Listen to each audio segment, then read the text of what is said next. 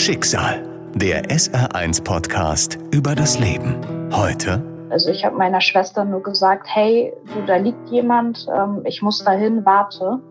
Und bin dann halt sofort ähm, hingerannt, runtergesprungen und habe irgendwie versucht, diesen Mann ja hochzuziehen, anzusprechen, aber er war nicht ähm, ansprechbar und ja, in diesem Moment ist irgendwie alles sehr, sehr schnell passiert. Ähm, auf einmal kam ein Zug auf uns zu und ja, und ich habe irgendwie versucht, mich noch an der Seite ähm, vom Gleis hochzuziehen. Und ja, und dann wurde ich so gesehen von diesem Güterzug äh, mitgerissen. Schicksal, der SR1-Podcast über das Leben mit Martin Liss. Mein Leben hat sich tatsächlich schon, würde ich sagen, komplett verändert.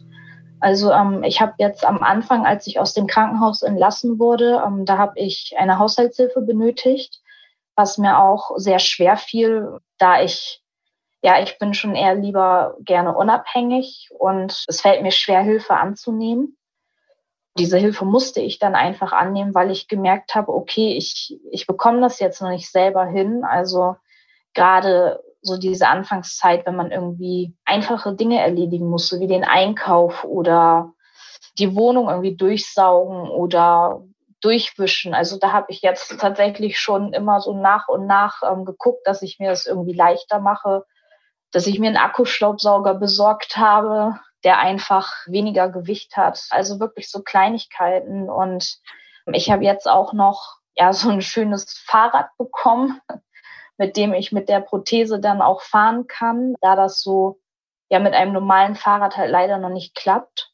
Und das ermöglicht mir einfach auch so ein bisschen mehr jetzt ja erstmal auch rauszukommen. Also ich merke, es gibt natürlich immer Tage, da schotte ich mich ein bisschen ab und bin in mich eingekehrt und ähm, lasse niemanden an mich ran. Das nehme ich aber selber auch wahr. Also ich merke es dann auch selber. Und dann gibt es natürlich ja aber auch wieder gute Tage. Ja, ich habe seit der Krankenhauszeit, also wirklich von Beginn an ähm, psychologische Begleitung. Die habe ich jetzt auch immer noch. Also ich jetzt während der ambulanten Reha auch einmal wöchentlich immer noch zu einer Psychologin, die mir da noch so ein bisschen ja weiterhilft. Gerade weil ich halt durch diesen Unfall Probleme habe, einen Bahnhof zu betreten.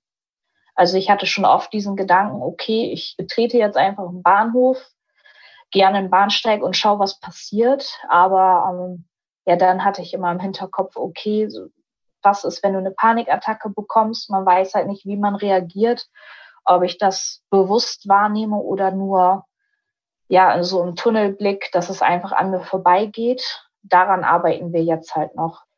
Ja, dass ich bewusst erstmal wirklich diesen Unfall verarbeite, dass ich dann irgendwann halt auch wieder einen Bahnsteig betreten kann, weil ich schließlich ja auch irgendwie, ich sag mal, an dem Wochenende mal zu Freunden oder zu der Familie fahren möchte, da sie halt nicht alle hier in Bremen wohnen. Eileen ist 25 Jahre alt. Sie lebt seit kurzem in Bremen. Sie ist medizinische Fachangestellte und führt ein völlig normales Leben bis zum 3. September 2021. Sie ist mit der Bahn auf dem Weg zum Flughafen, um ihre Eltern zu besuchen. Ein Tag, der ihr Leben für immer verändern wird. Da war ich mit dem Zug auf dem Weg zum Flughafen nach Hannover hin und ja, an dem Tag haben die Züge gestreikt. Deshalb musste ich in Pferden umsteigen und hatte da eine längere Wartezeit. Und ja, ich habe halt irgendwann versucht, so ein bisschen die Langeweile irgendwie zu überbrücken und ähm, habe dann meine Schwester angerufen und wir haben uns dann die ganze Zeit unterhalten und ich bin dann irgendwann einfach den Bahnsteig auf und ab gelaufen. Und dann habe ich gesehen, dass da jemand im Gleisbett lag und in dem Moment habe ich überhaupt nicht nachgedacht. Also es war tatsächlich einfach so ein Reflex. Also ich war schon immer ein hilfsbereiter Mensch, bin es weiterhin noch und da habe ich einfach nur reagiert und dachte mir, okay, ich muss jetzt irgendwie helfen. Also ich habe meiner Schwester nur gesagt, hey, du, da liegt jemand, ich muss dahin, warte. Und dann habe ich mein Handy so gesehen auf meinen Koffer abgelegt und bin dann halt sofort ähm, hingerannt, runtergesprungen und habe irgendwie versucht, diesen Mann ja hochzuziehen, anzusprechen, aber er war nicht ansprechbar und ja, in diesem Moment ist irgendwie alles sehr, sehr schnell passiert. Ähm, auf einmal kam ein Zug auf uns zu und Ja, und ich habe irgendwie versucht, mich noch an der Seite ähm, vom Gleis hochzuziehen. Und ja, und dann wurde ich so gesehen von diesem Güterzug äh, mitgerissen. Und für mich hat sich das irgendwie angefühlt, als wäre ich so ein bisschen in die Luft geflogen und dann irgendwie aufgekommen. Eileen hat es nicht geschafft, den Mann aus dem Gleisbett zu ziehen. Der Mann, dem sie das Leben retten wollte. Er war 33 Jahre alt. Als ich versucht habe, ihn hochzuziehen, war er ja, wie gesagt, nicht mehr ansprechbar. Und ich habe es leider nicht geschafft, ihn da irgendwie wegzukriegen. Und dann ist es ja, wie gesagt, alles so schnell passiert, dass ich einfach versucht habe, mich irgendwie an der Seite noch einigermaßen hochzuziehen. Also die Ursache wurde so gesehen nicht irgendwie gefunden. Ich sag mal, ob es irgendwie ein Selbstmordgedanke war oder ob er da reingestolpert ist oder betrunken war. Also das kam nicht wirklich heraus. Okay, warum warum habe ich das jetzt gemacht? Es hat ja eh nichts gebracht. Da sagte meine beste Freundin aber auch zu mir so, hey Eileen, hättest du nichts gemacht, dann wärst du jetzt auch wortwörtlich äh, total fertig mit den Nerven. Ja, weil es für mich normal ist, irgendwie zu helfen. Und da dachte ich mir auch so, okay, sie hat recht. Hätte ich da jetzt nur irgendwie zugeguckt, ich weiß nicht, dann hätte ich mir wahrscheinlich später irgendwie Vorwürfe gemacht, so warum habe ich nicht geholfen, warum habe ich nur hingeguckt und gestarrt. Also es gibt auch jetzt noch manchmal ja Höhen und Tiefen, dass man irgendwie sich Gedanken darüber macht, so warum ist das alles passiert? Hätte es nicht auch anders laufen können? Und ich glaube, das wird auch noch dauern. Also man hat viele gute Tage, aber es ist immer mal ein schlechter Tag da. Zurück zum 3. September 2021. Eileen kann sich nicht mehr genau an den Ablauf des Unglücks erinnern. Nur eine Stimme hat sich in ihr Gedächtnis eingebrannt. Ja, ich war danach noch ansprechbar. Also die Augen waren geschlossen, aber ich konnte alles Mögliche hören und ich habe natürlich geschrien vor Schmerzen und hatte natürlich auch sehr viel Angst, weil ich wusste, okay, irgendwas irgendwas ist sie jetzt und es ist nicht einfach nur irgendwie was Kleines, sondern schon was Größeres. Und ich habe dann auch irgendwie nur direkt gesagt, Hilfe, Hilfe, meine Schwester und mein Handy, mein, also das alles irgendwie so in gebrochenen Wörtern und ja, habe einfach nur irgendwie versucht klarzumachen, dass meine Schwester noch an meinem Handy ist und dass sie irgendwie Bescheid wissen muss, was jetzt passiert ist. Ja, ich selbst hatte so gesehen eine weibliche Stimme die ganze Zeit gehört. Also die war sehr präsent und die hat auch versucht, mich wach zu halten. Ich dachte die ganze Zeit, dass mir irgendwie mein Handy ans Ohr gehalten wurde und ich mit meiner Schwester geredet habe. Aber im Nachhinein hatte sich dann herausgestellt, dass diese Dame irgendwie mit ihr telefoniert hat und dass sie später dann halt auch an die Polizei weitergeleitet wurde. Und ja, so die ersten Gedanken, die ich einfach hatte, das waren natürlich diese höllischen Schmerzen, aber gleichzeitig auch einfach diese Schuldgefühle, die ich gegenüber meiner Familie hatte.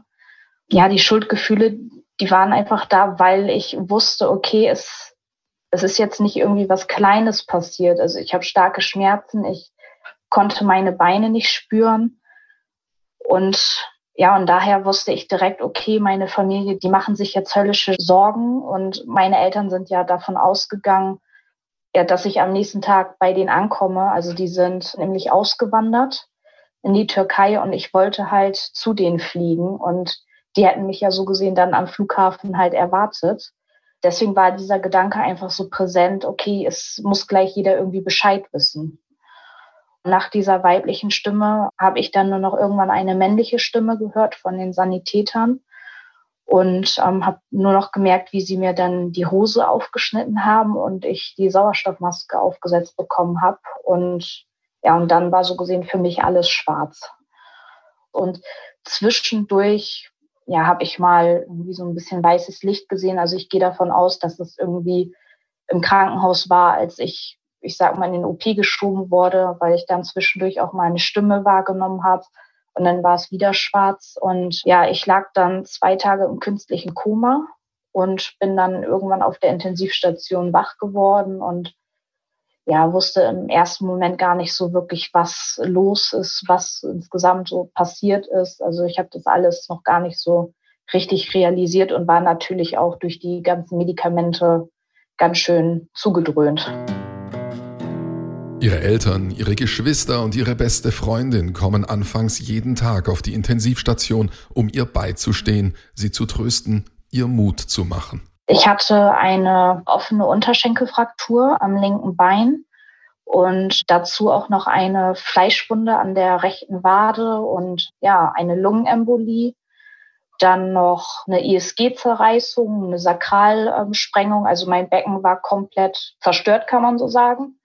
Und natürlich noch die ein, zwei Prellungen, das alles. Ja, an der Unterschenkel, den haben sie natürlich versucht irgendwie zu retten. Ähm, der hatte sich wohl irgendwie schnell infiziert und deswegen haben sie den operiert. Und dadurch, dass ich das halt ja infiziert hatte, mussten sie es amputieren. Deswegen war ich halt am Anfang den Unterschenkel amputiert, aber es hatte sich überhaupt nicht verbessert.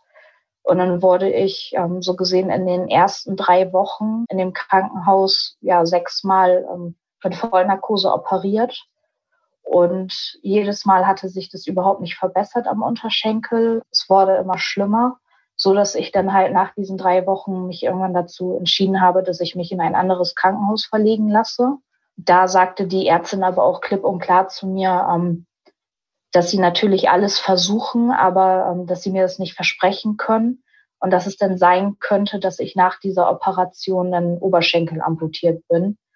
Da war ich, glaube ich, auch noch gar nicht richtig ansprechbar, als die Rede von dieser Amputation war. Ich habe das nur später im Nachhinein irgendwie erfahren, dass sie es halt versucht haben, medikamentös alles zu retten, aber dass sie sich dann halt während dieser Operation ähm, dann doch dafür entschieden haben, dass sie es amputieren. Sprich, ich bin irgendwann wach geworden und wusste nicht ganz genau, was los ist und habe dann halt auch nachgefragt, okay, ist mein Bein jetzt noch da oder ist es weg? Und ja, und ich habe nicht wirklich eine richtige Antwort von dem Personal bekommen. Also ich wurde dann nur etwas traurig angeschaut und dann war es natürlich für mich klar. Und ähm, ja, und die erste Zeit war natürlich sehr schwierig. Also ich wollte es halt nicht wirklich wahrhaben. Ich habe mich auch nicht getraut, ähm, ja, mir das irgendwie anzuschauen, obwohl ich an sich eigentlich für sowas immer total offen bin. Aber ja, in diesen Momenten konnte ich das irgendwie noch nicht so realisieren. Also es hat dann schon ein bisschen gedauert, bis ich dann irgendwann gesagt habe, okay, ich muss es jetzt irgendwie akzeptieren und muss es mir auch irgendwie anschauen, ähm, zumindest auch gerade beim Verbandswechsel. Da kam dann auch irgendwann dann doch diese Neugier, dass man wissen wollte, okay, wie sieht die Wunde jetzt aus? Die Ärztin sagte dann auch zu mir, hätten die irgendwie zwei Tage noch gewartet, dann wäre ich halt an einer Sepsis, also an einer Blutvergiftung gestorben. Also es war dann auch alles ja ganz schön knapp. Und das war dann so gesehen so diese Anfangszeit im Krankenhaus. Und nach dieser Oberschenkelamputation musste ich dann ja so gesehen wieder nochmal von vorne starten. Also das, was ich im vorherigen Krankenhaus schon ich sag mal, gelernt habe, also dass ich irgendwie oder irgendwann mal mein rechtes Bein bewegt habe oder mich an die Bettkante setzen konnte. Das muss ich alles wieder von vorne lernen, weil die Anfangszeit, die war ja natürlich extrem schwierig. Dadurch, dass mein Becken ja auch so zerstört war, konnte ich mich am Anfang überhaupt nicht bewegen. Also ich brauchte jedes Mal ja von dem Pflegepersonal Hilfe und die mussten mich auf die Seite drehen. Und ich kann mich nur noch daran erinnern, dass es halt jedes Mal sehr schmerzhaft für mich war und ich ähm, die meiste Zeit währenddessen auch ähm, ja, am Heulen war und irgendwie versucht habe, mich zusammenzureißen, aber es war einfach die Hölle. Ich würde eher sagen, es ist ein Prozess. Also am Anfang ja, war für mich natürlich irgendwie gefühlt alles vorbei. Also es hatte irgendwie alles keinen Sinn mehr ergeben und ja, und ich dachte echt, okay, es ist ja, es ist jetzt einfach vorbei. So, ich ich weiß nicht, wie ich weiterleben soll. Also man war natürlich einfach total fertig mit den Nerven. Und diese Lebensenergie, die war auch irgendwie in diesen Momenten nicht wirklich präsent. Und es war an sich ein sehr langer Prozess, bis ich halt wirklich irgendwann das alles akzeptiert habe und ähm, ja, und dann auch selber zu mir gesagt habe, okay, ich hätte eigentlich tot sein müssen, und daher sage ich es halt immer wieder, es war im Endeffekt zum Glück nur das Bein und ich habe halt diese Möglichkeit, durch diese gute Technik, die man heutzutage hat, eine Prothese zu tragen ja, um wieder alles machen zu können, irgendwie so im Laufe der ganzen Zeit. Also klar, man benötigt viel Energie und man muss natürlich sehr geduldig bleiben. Es dauert halt, bis man wirklich wieder richtig drinne ist. Ja, das kommt halt noch und man weiß dann auch, okay, das Leben geht weiter und man muss jetzt einfach positiv denken. In dieser ganzen Zeit gab es natürlich zwischendurch halt auch Komplikationen. Also so gesehen habe ich dann irgendwann diesen Gedanken gehabt, okay, ich wäre bei dem Unfall so gesehen fast gestorben oder habe es gerade so überlebt. Diese Situation, die ich ja hatte, dass ich nachamputiert werden musste, also oberschenkeltechnisch und ja, und ich da dann halt zu hören bekommen habe, okay, hätten wir zwei Tage gewartet, wären sie auch gestorben. Und in dieser Krankenhauszeit, wie gesagt, da gab es halt diese Komplikation, dass ich auch Anfang Dezember letzten Jahres nochmal operiert werden musste, da ich ähm, ja auf einmal so ein kleines Loch am Unterbauch wahrgenommen habe. Und erst hatte ich mir dabei nichts gedacht. Also ich dachte halt, okay, vielleicht wurden die Klammern irgendwie im anderen Krankenhaus zu früh entfernt, weil mir zwei Platten in den Becken eingesetzt wurden durch diese ganzen Schäden. Und ja, und dann war auf einmal ein zweites Loch da und dann habe ich das bei der Visite auch mal angesprochen und die Ärzte haben sich das natürlich sofort angeschaut, ja, haben sich gleich irgendwie beraten und von einer Operation gesprochen und dann ging das halt auch alles ziemlich fix. Also ich weiß noch, dass es ein Freitag war und ja, und dann hieß es, ja, Frau Holz, ähm, wir werden Sie Montag operieren. Sie müssen heute noch mal zum Narkosegespräch, zum Röntgen und, und, und die Ärzte hatten halt Angst oder die Vermutung, dass es sein könnte, dass die Platten, die ich halt im Becken hatte, dass die vielleicht auch infiziert sein könnten, ähm, was zum Glück im Nachhinein nicht der Fall war. Also sie haben das operiert, es sah auch alles soweit ganz okay aus. Ähm, sie haben alles gesäubert und dann auch schon die Platten rausgeholt, da mein Becken ähm, recht gut schon verheilt war. Danach gab es natürlich aber wieder diese Phase, von diesen ganzen Positiven ging es dann irgendwie negativ wieder runter, ähm, weil ich dann wieder im Bett lag und wieder irgendwie gucken musste, dass ich mich regeneriere. Als es dann wieder so leicht bergauf ging, da wurde halt mal davon gesprochen, okay, ähm, ich könnte vielleicht über die Feiertage ähm, entlassen werden, damit ich mal zu Hause bin und im neuen Jahr werde ich wieder aufgenommen. Ja, und ähm, ich glaube am 22. Dezember ähm, ging es dann bei mir los, dass ich auf einmal Rückenschmerzen hatte und ja und starke Bauchschmerzen und dann musste ich mich übergeben, dann hatte ich Fieber, dann irgendwie Schüttelfrost und fünf Minuten später wieder Schweißausbrüche, aber halt alles wirklich nicht harmlos, sondern schon echt extrem. Also bei dem Schüttelfrost, da hatte ich schon Angst, dass ich mir irgendwie meinen Kiefer gleich zerstöre, weil ich das überhaupt nicht mehr unter Kontrolle hatte. Ja, und ich war auch sehr müde habe mich sehr, sehr geschwächt gefühlt. Dann kam heraus, dass ich halt eine Harnwegsinfektion hatte, dass das hochgegangen ist zu einer Nierenbeckenentzündung. Dann konnten sich die Ärzte das aber nicht wirklich weiter erklären. Und durch Zufall hat man dann erkannt, dass die Sauerstoffsättigung sehr niedrig war. Und dann kamen natürlich wieder mehrere Ärzte auf mich zu, ja, und sagten dann nur, dass sie mich gerne für eine Nacht auf die Intensivstation schicken würden weil man mich da so ein bisschen besser kontrollieren könnte oder untersuchen könnte. Und aus dieser einen Nacht ist dann halt eine Woche Intensivstation geworden. Ja, weil sich dann später nach mehreren Untersuchungen und schlussendlich dann doch ein CT, was die Ärzte eigentlich nicht wollten, ähm, da hatte sich dann halt herausgestellt, dass ich auch eine starke Lungenentzündung hatte, was sie sich nicht wirklich erklären konnten, weil ich ja so gesehen kurz vorher durch diesen Unfall ja schon diese Lungenembolie hatte. Ich hatte überall Zugänge und ähm, auch einen arteriellen Zugang und das Sprechen fiel mir irgendwann schwer und das Atmen sowieso. Nach einer Woche konnte ich dann wieder hoch auf die Station und da habe ich dann halt auch von der Zimmernachbarin erfahren, so hey, die Schwestern und die Ärzte, die wussten nicht, ob du das schaffst, ob du überhaupt zurückkommst. Und das hatte mir dann auch nochmal so gezeigt, ich bin dreimal gerade so davon gekommen. Das hat mir irgendwie dann auch wieder so was Positives dazugegeben. Einfach, dass ich wirklich gedacht habe, okay, du hattest jetzt dreimal wirklich Riesenglück.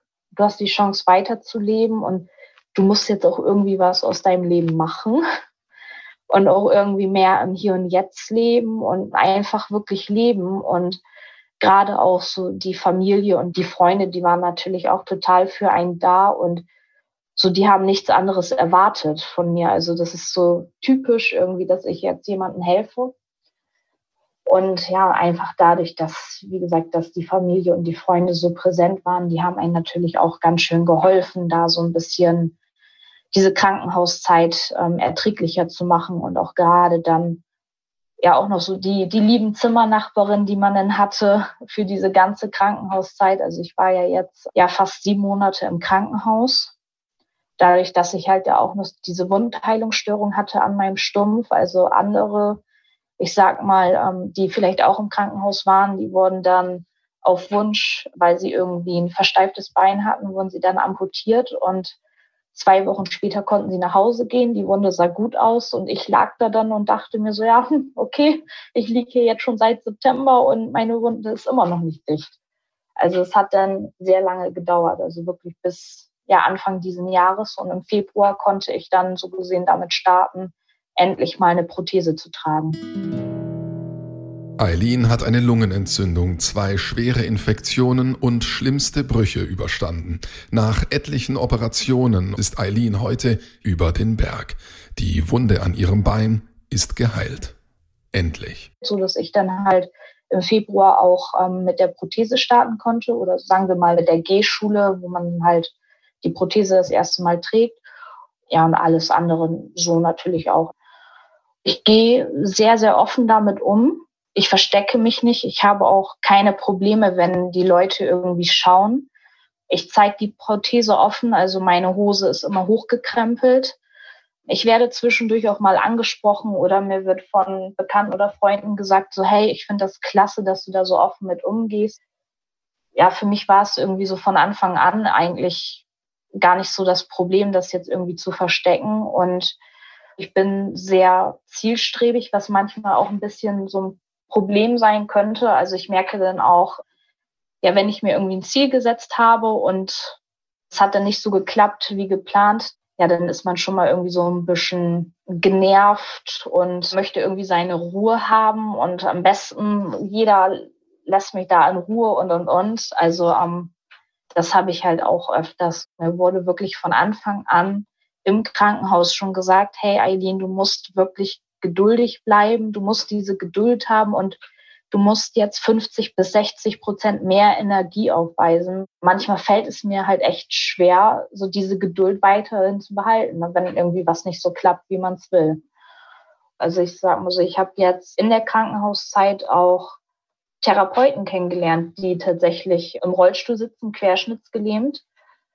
Und das war während dieser Zeit auch nochmal irgendwie so ein Vorbild für mich, weil ich mir auch dachte, so, hey, die ist jetzt querschnittsgelähmt, sitzt im Rollstuhl und sie lebt trotzdem weiter. Also es war während der Sporttherapie meine Ansprechpartnerin und später habe ich dann auch erfahren, das ist eine mehrfache Paralympiasiegerin. Also da war ich nur noch am Staunen und das hat mir dann auch nochmal irgendwie so einen Push gegeben, weil ich mir dachte so, ey, wenn die das rockt und das irgendwie hinkriegt, so dann kann ich das auch schaffen. Derzeit arbeite ich noch nicht. Geplant war eigentlich erst, dass ich zum September hin vielleicht mit einer Wiedereingliederung starte, aber mein Behandlungsplan wurde jetzt ähm, wieder erneut verlängert. Sprich, es zieht sich jetzt wieder so ein bisschen nach hinten hinaus, aber an sich sollte ich da überhaupt keine Probleme haben. Man schaut aber auch dennoch trotzdem nochmal nach, ob irgendwas geändert werden muss, dass es mir irgendwie leichter fällt. Aber da muss ich auch sagen, da habe ich auch riesen Glück mit meinem Arbeitgeber. Also mir wurde wirklich von Anfang an während der Krankenhauszeit auch gesagt, dass ich mir da überhaupt keine Gedanken machen muss, dass sobald ich wieder fit bin, dass ich dann auch anfangen kann. Also es war dann auch nochmal wirklich so ein, ja, so ein Stein, der dann irgendwie so vom Herzen gefallen ist, dass man sich darüber halt keine Gedanken machen muss, weil der Kopf ist ja sowieso ganz woanders. Im Sommer nach dem Unglück wird Eileen geehrt, als Lebensretterin und als Heldin gefeiert. Der Senator der Stadt Bremen zeichnet sie für ihre außergewöhnliche Zivilcourage aus. Für Eileen ist die Verarbeitung noch nicht abgeschlossen. Ein Jahr danach, am 3. September 2022, feiert sie erst einmal, dass sie weiterleben darf. Ich war essen mit der Familie, also meine große Schwester war mit ihrem Partner und den Kindern da und dann sind wir schön hier in Bremen an die Schlachte gegangen bei dem schönen Wetter und haben einfach ganz entspannt gegessen. Ich denke mal, es war einfach, also einerseits so ein vielleicht feiern einfach, ähm, weil ich noch da bin. Aber hauptsächlich, ja, ich glaube auch, dass ich nicht alleine an dem Tag bin, falls doch nochmal Gedanken wieder hochkommen. So, ja, so eine Ablenkung und einfach eine schöne Zeit irgendwie verbringen. Also es ist wirklich, dass man sich selber auch in den Allerwertesten treten muss und dass man jetzt auch sagt, hey, du lässt es gar keine Chance, erst in dieses Loch zu fallen, sondern du gehst direkt seitlich irgendwie daneben vorbei und machst weiter. Und man schätzt auch viel mehr jetzt halt so diese Kleinigkeiten im Leben, über die man vorher überhaupt gar keinen Gedanken irgendwie so gegeben hat. Also das merke ich selber einfach, dass ich andere Sachen, so, wo ich mir denken würde, so ja, ach, ist egal, so schätzt man jetzt halt wirklich wert. Und es ist jetzt auch, dass man, ja, dass man wirklich versucht, so ein bisschen mehr im Hier und Jetzt zu leben einfach wieder Sachen ausprobiert. Also das ist auch so das, was ich jetzt noch vorhab, dass ich einfach ja Sachen teste, um zu gucken, so okay, klappt das jetzt oder ist es vielleicht doch nicht so gut? Oder würde ich eher sagen, so, egal, ich probiere es jetzt aus. Wenn es irgendwie negativ ausgeht, dann ist es so.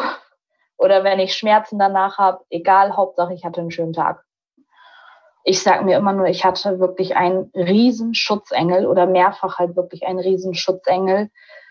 Dennoch denke ich manchmal aber auch, okay, es hat jetzt schon irgendwie seinen Sinn. Ich werde schon irgendwie sehen, was dieser Sinn dahinter irgendwie ist. Ne? Also ob ich vielleicht, je nachdem, irgendwann noch öffentlicher werde. Da habe ich mir auch schon oft Gedanken drüber gemacht, dass ich vielleicht irgendwie ja das doch mal so ein bisschen starte, weil ich halt auch ein Vorbild für andere sein möchte oder auch andere motivieren möchte, dass das Leben weitergeht. Also das habe ich im Krankenhaus auch schon bei anderen gemacht, dass ich da wirklich zu denen auch gesagt habe, hey, ihr müsst jetzt irgendwie positiv bleiben und ja, ich weiß nicht, deswegen denke ich vielleicht schon, okay, es ist, ist jetzt irgendwie mein Schicksal und ich werde halt sehen, so warum es passiert ist. Es wird sich schon irgendwann noch ergeben.